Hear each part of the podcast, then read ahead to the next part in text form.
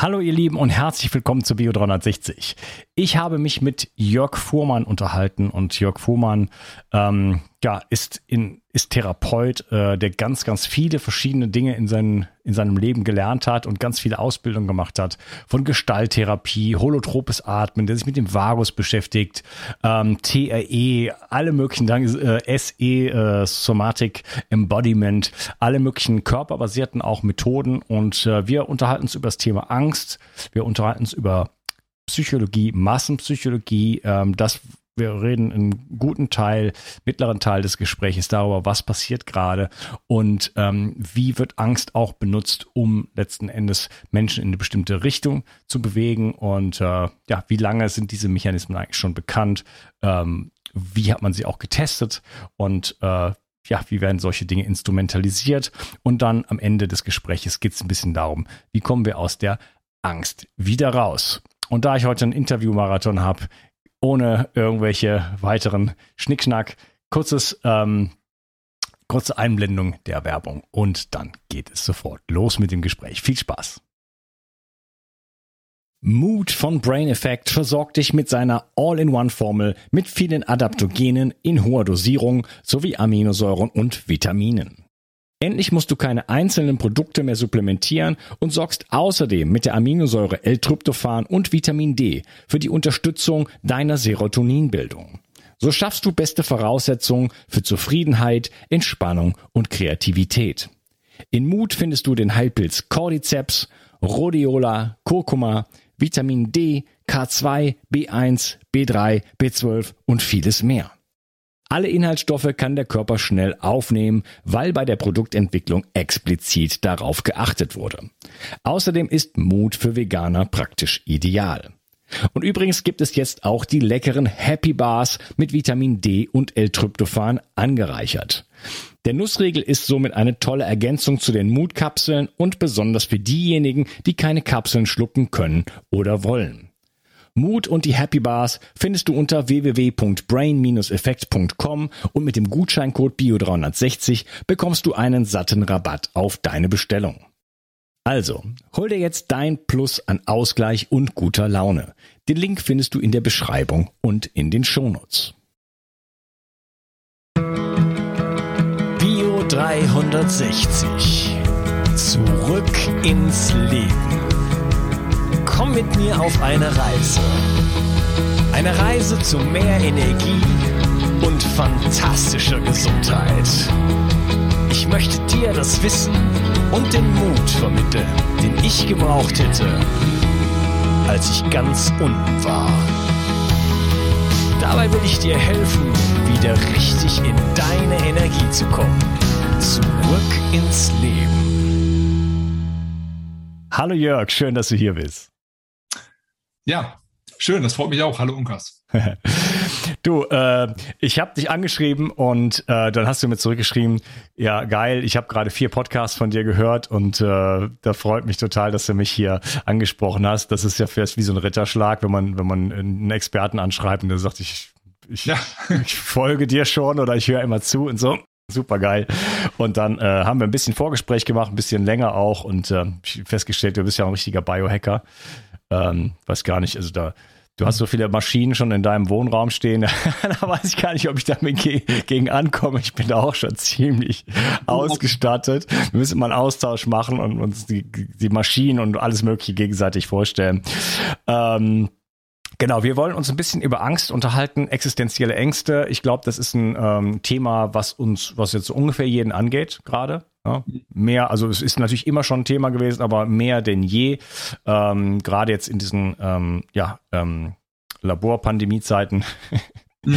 ähm, ist es halt so, äh, einige Leute haben, also viele Leute haben wirklich Angst vor Viren, vor, vor, vor Tod und so weiter. Ähm, auch ja auch intelligente Menschen aus meinem Bekanntenkreis und so weiter. Nee, wirklich, ich, ich sage das, das gibt so unfassbar viele verschiedene Standpunkte oder, mhm. oder Blickwinkel auf diese ganze Thematik, ähm, die irgendwie sich auch nicht vermischen können. Also mhm. ich kann jemandem, der einen guten Freund, ich kann meine Perspektive gar nicht vermitteln. Das ist irgendwie, da gibt es so eine so eine Trennlinie des mhm. Bewusstseins. Mhm. Können wir vielleicht noch ein bisschen drüber sprechen.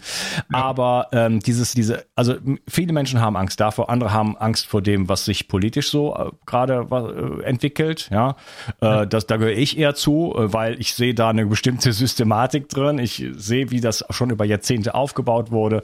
Ähm, äh, wie es diese ganzen Planspiele gab. Ähm, ich sehe, welche politischen Änderungen mal ebenso im, im über Nacht, nachts werden irgendwelche Gesetze gemacht und so. Ne? Das war immer schon auch so. Äh, während der Fußball-Weltmeisterschaft oder so waren, äh, werden irgendwelche Gesetze durchgeprügelt, während äh, Deutschland 7 zu 0 gegen Brasilien gewinnt und so. Mhm. Ähm, Ableckungsmanöver und ähm, ja, wir verlieren immer mehr unsere Rechte. Wie gesagt, die anderen sagen, das ist ja alles okay, weil es ist ja, das hört ja bald auf und es geht ja nur darum, äh, die Menschheit zu retten. Und äh, ja, das sind so grundlegende Ängste ähm, Angst vor, vor, vor politischen Veränderungen, Diktatur und so weiter.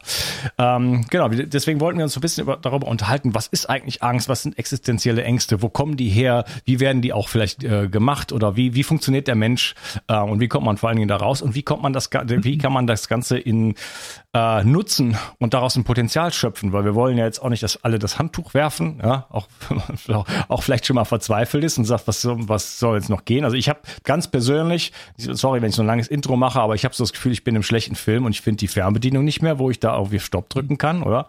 Mhm. Ähm, und äh, das, wenn man diesen, dieses, dieses Ohnmachtsgefühl äh, macht natürlich schon Angst, weil es irgendwo mich selber kann ich sicherlich verteidigen. Ich bin flexibel genug, ich kann mich da durchlavieren, aber ich habe auch eine Tochter, mhm. die ich auch schützen möchte, auch vor äh, ja, gesundheitlich schützen möchte, zum Beispiel vor der Impfung. Ja. ja und äh, so, das sind also, so, ich habe einen großen äh, Reigen sozusagen jetzt aufgebahrt an Ängsten, die man haben kann, in diesen Zeiten speziell. Mhm. Ähm, stell du dich da mal kurz ein bisschen vor, damit wir ein bisschen was über dich erfahren und dann steigen wir in unser Thema ein. Ja, mein Name ist Jörg Fuhrmann. Ich leite das Freiraum-Institut hier am Bodensee in der Schweiz, in Stein am Rhein. Das habe ich vor vielen Jahren begründet, damals noch in Nordrhein-Westfalen. Und ähm, ja, ich habe in meinem Leben verschiedenste Sachen gemacht. Äh, ursprünglich habe ich mal ganz ursprünglich eine kaufmännische Lehre gemacht. Dann habe ich Zivildienst gemacht in so einem Heim für Borderline-Patienten und bin dann später in diesen kunsttherapeutischen Bereich gerutscht, weil ich schon immer so Kreativprojekte gemacht habe. Ähm, habe dann jahrelang äh, äh, Graffiti-Projekte auch gemacht und äh, mit unterschiedlichstem Klientel gearbeitet. Habe dann hinterher eben ein Studium gemacht und äh, habe da parallel Theater und äh, Sozialwissenschaften äh, studiert mm, und habe dann viele therapeutische Ausbildungen gemacht. Meine Grundlagenausbildung ist sechsjährige Ausbildung in Gestalttherapie. Dann eben habe ich in, in Hypnose viel gemacht, einen Trainerschein in den USA gemacht und habe jahrelang mein Institut eben vor allen Dingen schwerpunktmäßig in diese Richtung gehabt und bin dann immer mehr auch in so in diese ganze somatische Körperarbeit rein. Ich habe eine Ausbildung in holotropen Atmen gemacht beim Stan Groff und mehrere Jahre bei Claudio Naranjo gelernt auch.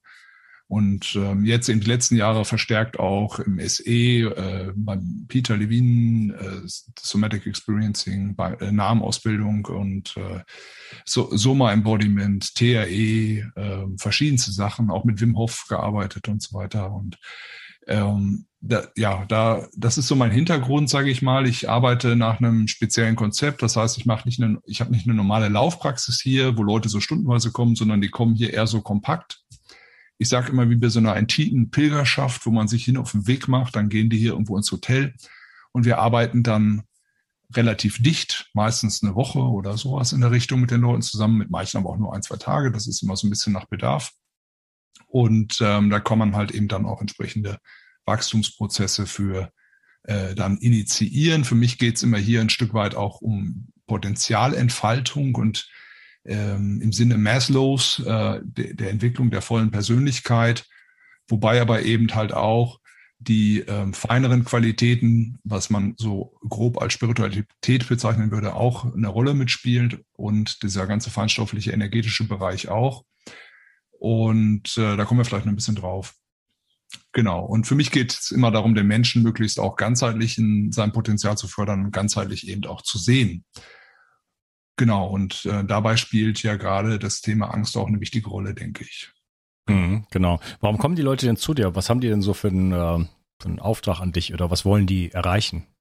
Ja, das ist sehr, sehr, äh, sehr unterschiedlich. Also ich habe verschiedenstes Klientel hier.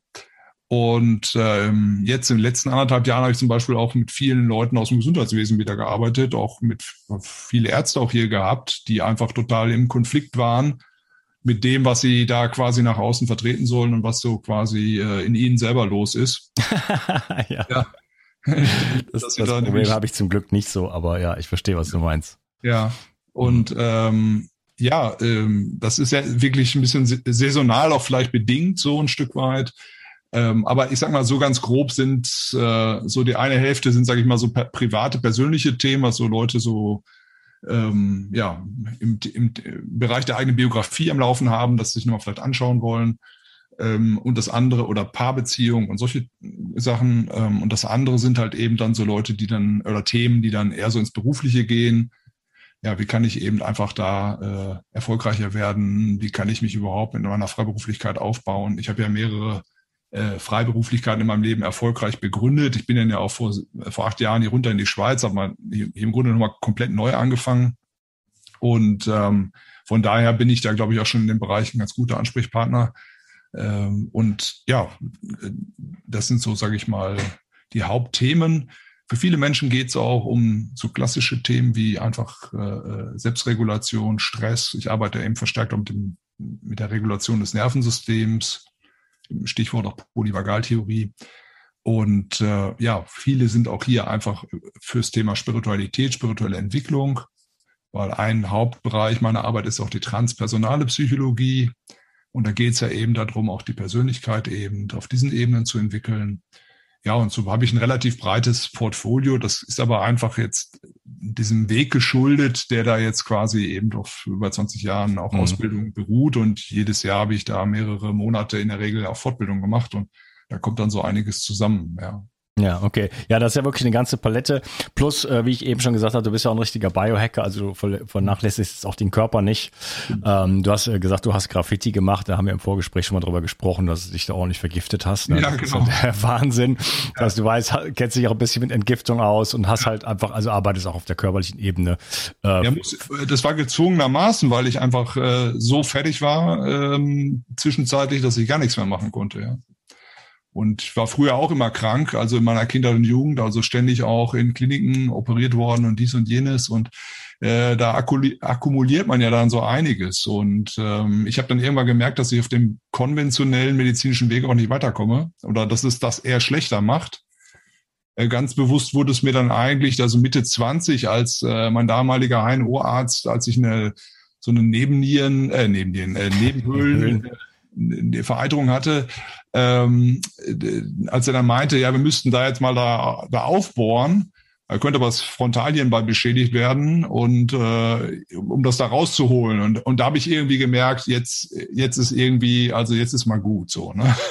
Und dann habe ich ein, dann habe ich im Grunde, zum Glück habe ich dann aufgehört, zu konventionellen Medizinern zu gehen und angefangen, mich im naturmedizinisch, alternativmedizinischen Bereich umzuschauen. Und ich muss eigentlich sagen, äh, das ist jetzt so vielleicht ja knapp 20 Jahre äh, und in dieser zweiten Hälfte des Lebens, da geht's mir doch, äh, bin eigentlich von Tag zu Tag, hätte ich mal gesagt, fast besser im Vergleich zu früher, wo es eigentlich nur bergab ging. Hm. Und ja, das ist auch eine wichtige Erfahrung für meinen ganzen Ansatz hier. Ne? Ja. ja, ja. Ja, man kann sich da gut hochschrauben. Äh, da muss man dann irgendwann dranbleiben. Die Umwelt wird immer äh, schwieriger. Äh, also es steht, steht immer mehr Kräfte gegen ein und das Alte natürlich dann irgendwann auch. Also es, da, da ja. muss man einfach mehr, mehr tun. Ähm, aber ähm, ja, wenn man das Geschenk der Jugend hat, dann ist es natürlich noch ein bisschen leichter. Aber ja. ähm, ich, wenn ich auch so zurückblicke, wenn ich mir denke, ja klar, ich war natürlich irgendwie immer fit. Stimmt das überhaupt? Ne? Stimmt wahrscheinlich gar nicht. Ne? Ich war nur nicht so in Kontakt mit mir selber. Ich habe das gar nicht so gemerkt. Ne? Das war halt alles normal, klar. Ob man jetzt Energie hat oder ich hatte einen Kater oder was auch immer. Ne? Mhm. Es war halt irgendwie so alles so in so einem wabbernden Unbewusstsein ja. untergegangen. Also, ja, ja, und heute bin ich in Kontakt damit und weiß ganz genau, wie es mir geht und wie ich, ne, wie, wie viel Energie ich heute habe und gestern und so weiter, wo der Arzt, wie ich geschlafen habe und so weiter. Gut, ähm, Lass uns mal einsteigen. Äh, und wenn du meinen Podcast hörst, dann weißt du wahrscheinlich, was die erste Frage ist. Was ist denn eigentlich Angst? Ja, also ich würde mal vielleicht so ein, einsteigen, äh, wie die sich zeigt als erstes. Das ist also erstmal, das kennt jeder, denke ich, dass er eine Pulsbeschleunigung häufig dabei empfindet. äh, vielleicht auch schweißige Hände oder Achselschweiß. Ne? Äh, man sieht es bei den Leuten, dass die Pupillen erweitern, dann ähm, äh, kommt häufig in der Psyche so ein Gefühl hoch von ähm, Entsetzen, Ausweglosigkeit und äh, Lähmung vielleicht auch. Ähm, das ist aber nicht nur etwas, was lähmt, sondern das ist äh, so eine Doppelnatur, sage ich mal. Ähm, es ist auch eine Mobilisierung. Und da kommen wir eigentlich jetzt so ein Stück weit zu dem Sinn. Hm, aber muss man da nicht unterscheiden so zwischen chronisch und ähm, akut? So wie beim Stress quasi, weil ja. die, die, die Angst vor der Diktatur, die drückt sich jetzt nicht unbedingt in Schweiß äh, aus ja, oder nee, so. Ne? Ich, ich würde ich würd mal erstmal so von jetzt von dem klassischen mich dahin arbeiten wollen. Mhm. Also grundsätzlich kann man sagen, es ist das entwicklungsgeschichtlich äh, älteste Gefühl. Und ähm, erstmal eine grundsätzlich normale Reaktion auf Gefahr. Also wenn Gefahr da ist, bekommen wir Angst und die Angst ist dafür da, uns zu helfen, die Situation oder äh, zu bewältigen, die Gefahr auszuschalten oder der Gefahr an sich erstmal zu entkommen. Und äh, man könnte auch einfach sagen, es ist ein Warnsystem. Ja, es ist ein inneres Warnsystem eben und äh, das ist dafür da, dass wir eben gut überleben. Äh, ihre Geschwister sind, könnte man sagen, die Ohnmacht, die Panik, das äh, äh, Erschrecken oder der Schrecken und das Entsetzen. Die sind quasi häufig dabei mit im Gepäck. Ähm, wir haben im Grunde äh, auch so eine Art, äh, wenn wir von Angst reden, aber so eine Art Stellvertreterfunktion auch dabei. Die Angst steht oftmals stellvertretend für etwas dahinter. Da liegt also im Hintergrund ein anderes Gefühl dahinter. Das ist häufig auch sowas wie Zorn, Wut, oder sogar Hass, nicht selten auch Scham. Also Scham spielt ein ganz großes Thema häufig auch dabei. Manchmal aber auch sowas wie Sehnsucht oder sogar Liebe. Ja, man sagt, es ist, der Gegenpol von der Angst, aber steht häufig auch dahinter. Und ähm, wenn eine Stresssituation aufkommt, hast du ja gerade schon angesprochen, ähm, dann ist die Angst so eine Art Initialgefühl. Also ähm, das dann ja, ich sag's mal, animiert, die, sich dem Stress zu stellen, zu agieren, zu handeln, zu überleben. Das ist im Grunde bei den ersten Wirbeltieren äh, entstanden und ähm, hat denen dann geholfen, gewisse Stresssituationen zu überleben. Ne, da werden im Gehirn bestimmte äh, Signalstoffe ausgeschüttet, es werden Hormone in der Nebenniere ausgeschüttet, ins Blut gepumpt, ne, Adrenalin und so weiter, um dann mobil zu machen und äh, ich sage jetzt mal äh, in Reptilsprache, um sich zu schnappen, ja, irgendwie äh, die Gefahr abzuwehren. Ja, wenn du jetzt dann Alligator liegen hast oder so, der der macht dann, wenn bei Gefahr immer das Gleiche, der der der schnappt dich halt, ja, so. Ähm, bei den Säugetieren, äh, die dann etwas höher entwickelt waren, dann schon, äh, auch vom Nervensystem her höher entwickelt waren und von der Hirnentwicklung her, ist es dann eben so, dass die dann halt schon andere äh, Funktionen haben, nämlich das limbische System. Und die sind eben dann dadurch äh, in der Lage gewesen, differenziertere Entscheidungen zu treffen. Also wenn ich mit meinem Hund zum Beispiel mal spiele und der ist so in so einem äh, Zergelmodus, ja, dann äh, schnappt er ja auch in so einen Ball oder irgendwas rein. Aber er kriegt dann noch mit, ja, jetzt ist es ganz gut, wenn ich nicht in die Hand vom Herrchen reinschnappe, ja, zum Beispiel, ja, oder ja, also der kann er das dann wieder abwägen und umschalten. So, mhm. ja. Das wäre beim Alligator vielleicht nicht so günstig. ja. Gibt ja auch immer so Fälle, wo Leute dann da von ihrer Anaconda, äh, Anaconda im Aquarium dann auf einmal äh, den, geschnappt wurden und haben dann den Kopf da auf einmal im Maul der Anaconda drin oder so, habe ich mal so Sachen gesehen. Also sowas gibt's ja da auch. Äh, das ist so einfach dieses ja, Problem der reptiloiden äh, Ebene, dass die einfach das nicht haben. Ja. So, und ähm, im Grunde werden also durch diese, diese äh, Angststrukturen ähm, oder Angstimpulse werden im Grunde ähm, drei Hauptmuster, kannst du sagen, aktiviert. Das erste ist halt ähm, Kampf oder Flucht. Ne? Das sind so die Klassiker, dass man versucht, also vielleicht erstmal wegzukommen. Wenn das nicht mehr geht, versucht man zu kämpfen. Oder eben halt alternativ sich zu verstecken. Ja, das ist natürlich auch eine Möglichkeit, weil wenn der Gegner vielleicht dann zu groß war und man konnte auch nicht wegrennen, konnte man sich vielleicht immer noch verstecken. beziehungsweise wenn das nicht mehr geht, dann eben der sogenannte Totschillreflex. Das sind ja so die klassischen, äh, ich sag's mal, Überlebensmechanismen. Ähm, äh, also du hast im Grunde ein Bedrohungssignal, da kommt Stress und dann ähm, äh, also die Angst, dann kommt der Stress und dann kommt quasi eine gewisse Art von Coping-Strategie. Und jetzt komme ich auf die, auf das, was du gerade gesagt hast. Das ist erstmal alles schick und gut und das hat alles erstmal dem Überleben gedient. Problematisch wird das Ganze, wenn daraus eine Generalisierung entsteht. Wie jetzt zum Beispiel beim Alligator. Es gibt ja auch so Menschen, die haben dann so äh, äh, vielleicht also Alligator-Gene, die, die schnappen immer zu, egal was ist. Da hast du immer das Gefühl, oder darfst nichts Falsches sagen, ja, dann wird sofort gebissen. Ne? Oder noch mhm. schlimmer, also früher in der Fußgängerzone, ne, äh, Otto, was guckst du? Äh? So, also hast du, brauchtest du nur gucken. Und das war für dann denjenigen, von dem dieser Satz kam, war das dann schon also eine aggressive Handlung, dass du dann hingeguckt hast. Stimmt ja auch eigentlich. Also ähm, das Orientieren ähm, gehört in den sympathikotonen ähm, Bereich und ist im Grunde schon also ein Akt von der ersten kleinen Aggression, dass man eben die Gegend abscannt und guckt, wo ist jetzt eine Gefahr oder äh, was ist da los. Ähm, genau, andere Menschen erstarren ständig ähm, oder äh, also sind überhaupt nicht, wie du gerade schon sagst, spüren sich überhaupt nicht, sind gar nicht im Körper zu Hause. Wieder andere verstecken sich ständig. Die, die haben auch dann ähm, die fangen dann auf einmal, haben eine Ausbildung gemacht, äh, was weiß ich, HP Psych oder so, und äh, haben sich ein Schild an die Tür gehängt, das haben sie dann noch gemacht, aber äh, dann kommt keiner. Das gibt's ja da äh, wohl durchaus auch öfter in dem Berufszweig. So, und dann, warum kommt denn keiner? Ach so, ja, ähm, dann stellt man so fest hier in der Arbeit mit den Leuten, äh, hast du dich, wo hast du dich denn schon mal gezeigt? Wie zeigen? Ich? Ja, äh, ne, wo bist du denn sichtbar?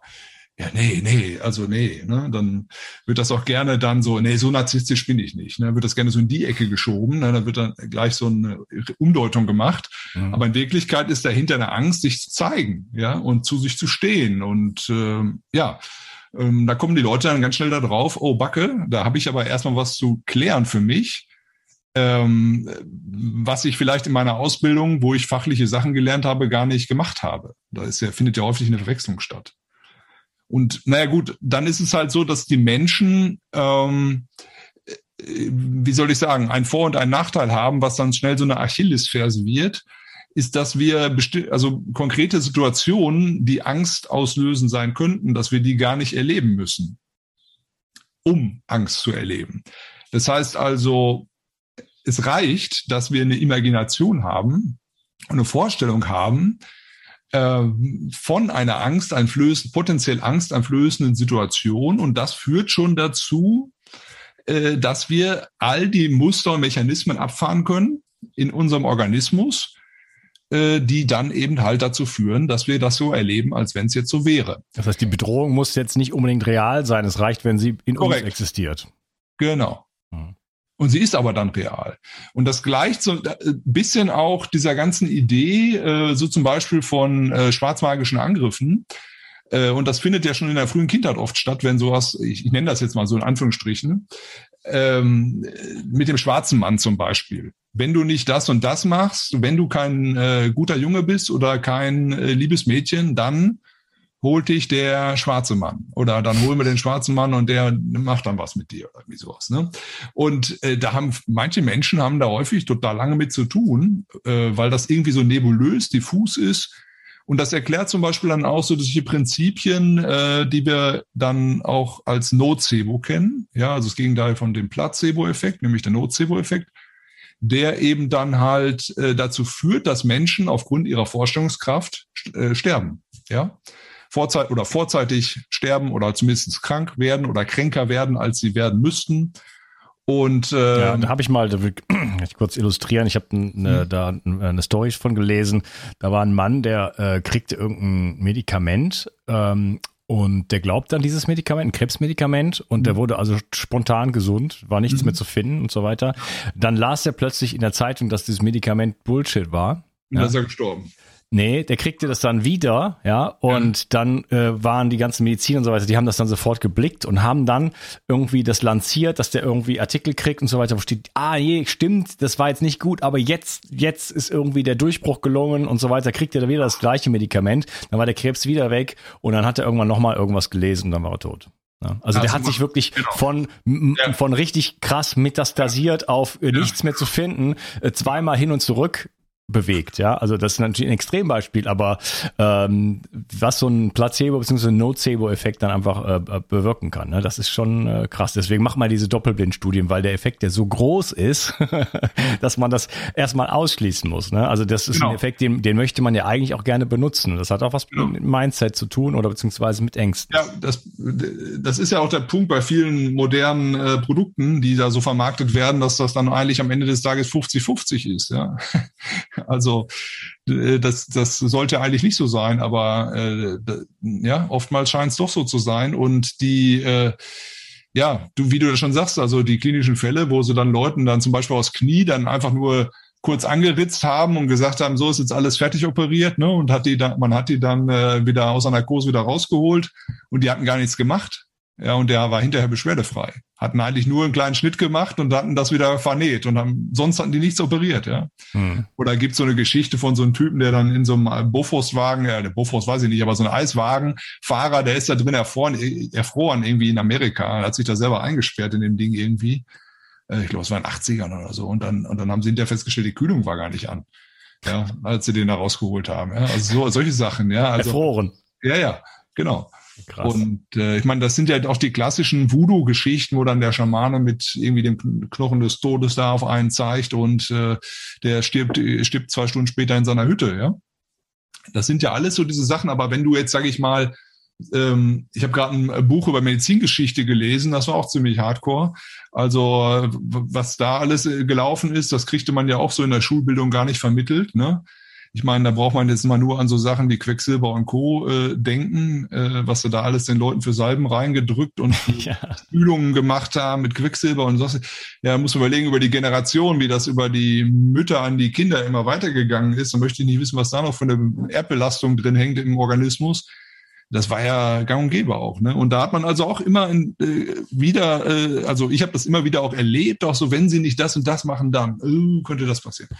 Ja, und das wird ja auch, haben ja ganz viele Menschen auch berichtet so, ne, dass da also auch so ein gewisser Effekt eintritt, weil du hast natürlich das Gefühl, du weißt nicht, was los ist. Da ist jetzt der Super-Experte, der hat halt keinen Federschmuck mehr und der hat halt keine Rassel, dafür hat er aber eben andere Sachen an. Und äh, du schreibst ihm diese Expertensituation äh, diesen Status zu. Und der guckt da jetzt auf deine Daten und sagt dir jetzt irgendwie was und ähm, das ist, äh, das kann per se sehr, sehr ungesund sein, äh, wie die Interpretation davon allein schon. Und äh, ich glaube, in, ich meine, in Wien ist es oder so, da hat man jetzt, glaube ich, angefangen, ähm, an der Hochschule auch den Ärzten, den Angehenden mehrere Semester Kommunikation äh, zu, äh, ja, angedeihen zu lassen. Ich glaube sogar äh, Pflicht als Pflichtmodule damit die überhaupt erstmal lernen, mit Menschen zu sprechen. Das ist ja bei vielen gar nicht der Fall, dass sie das mal irgendwie gelernt hätten, hätte ich beinahe gesagt. Also ich meine jetzt mal professionell, ne? Hm. Ja, wäre schon, ja. Ja, ja. Das ist total, total unwichtig, Kommunikation. genau, genau.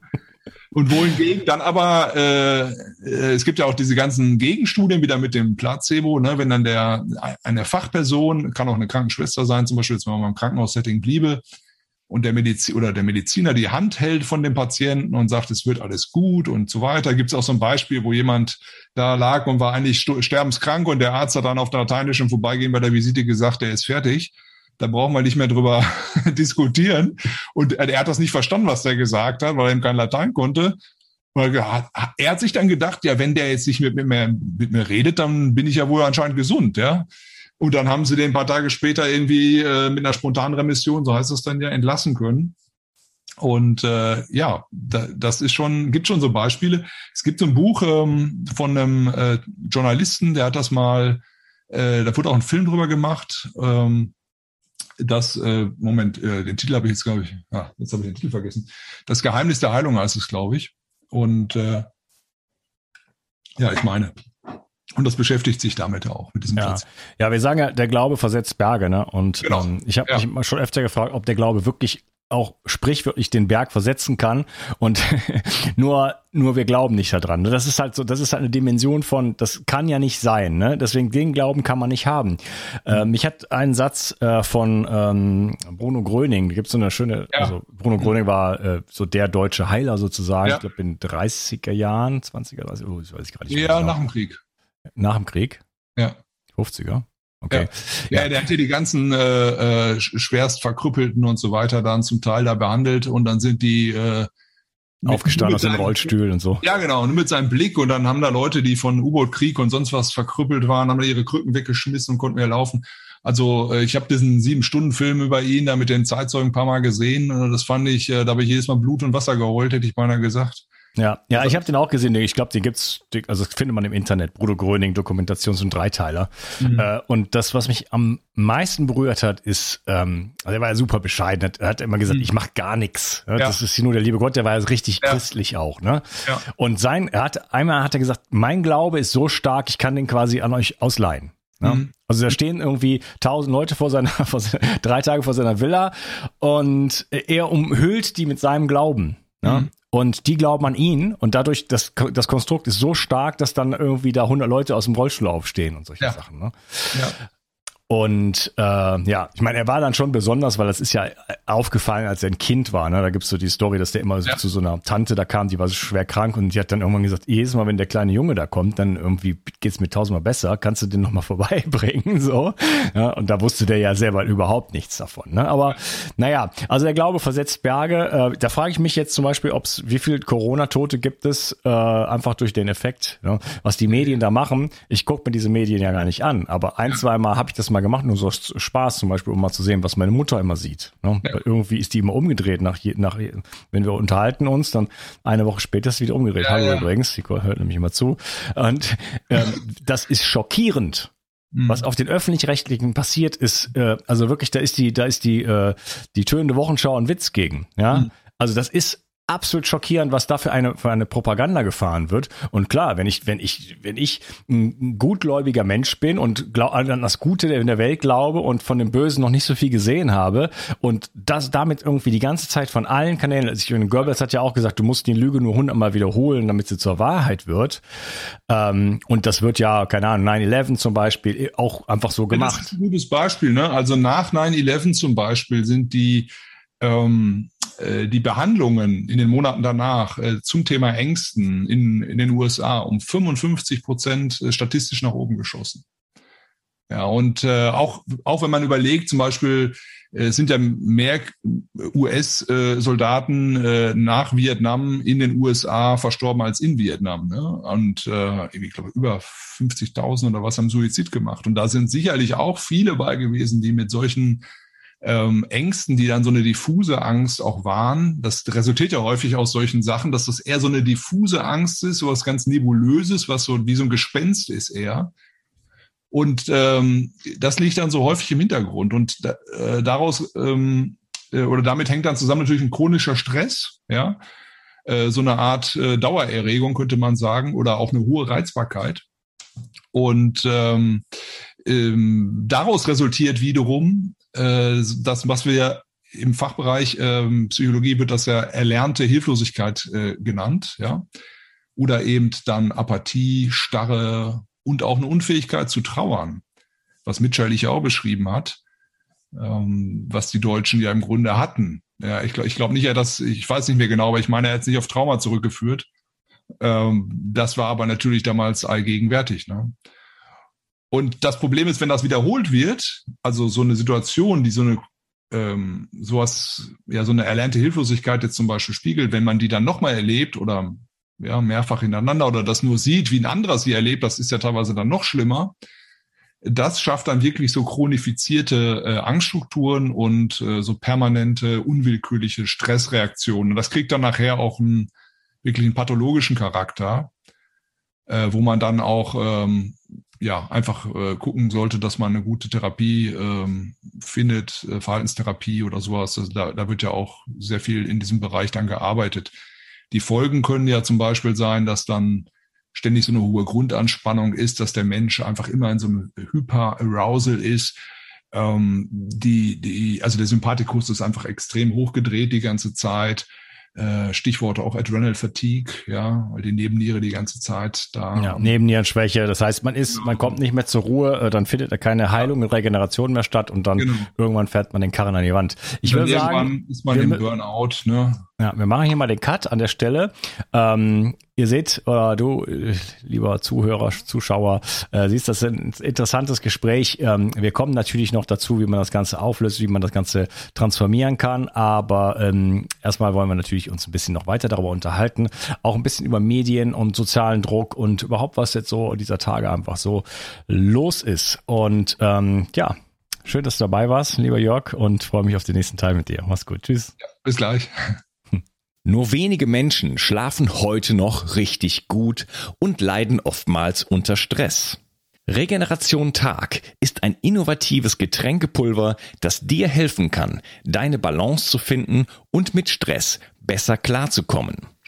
So kannst du gelassener durchs Leben gehen und am Abend die Belastungen des Tages einfach besser loslassen. Zudem liefert dir Regeneration Tag bereits wichtige Baustoffe, die für einen guten Schlaf notwendig sind.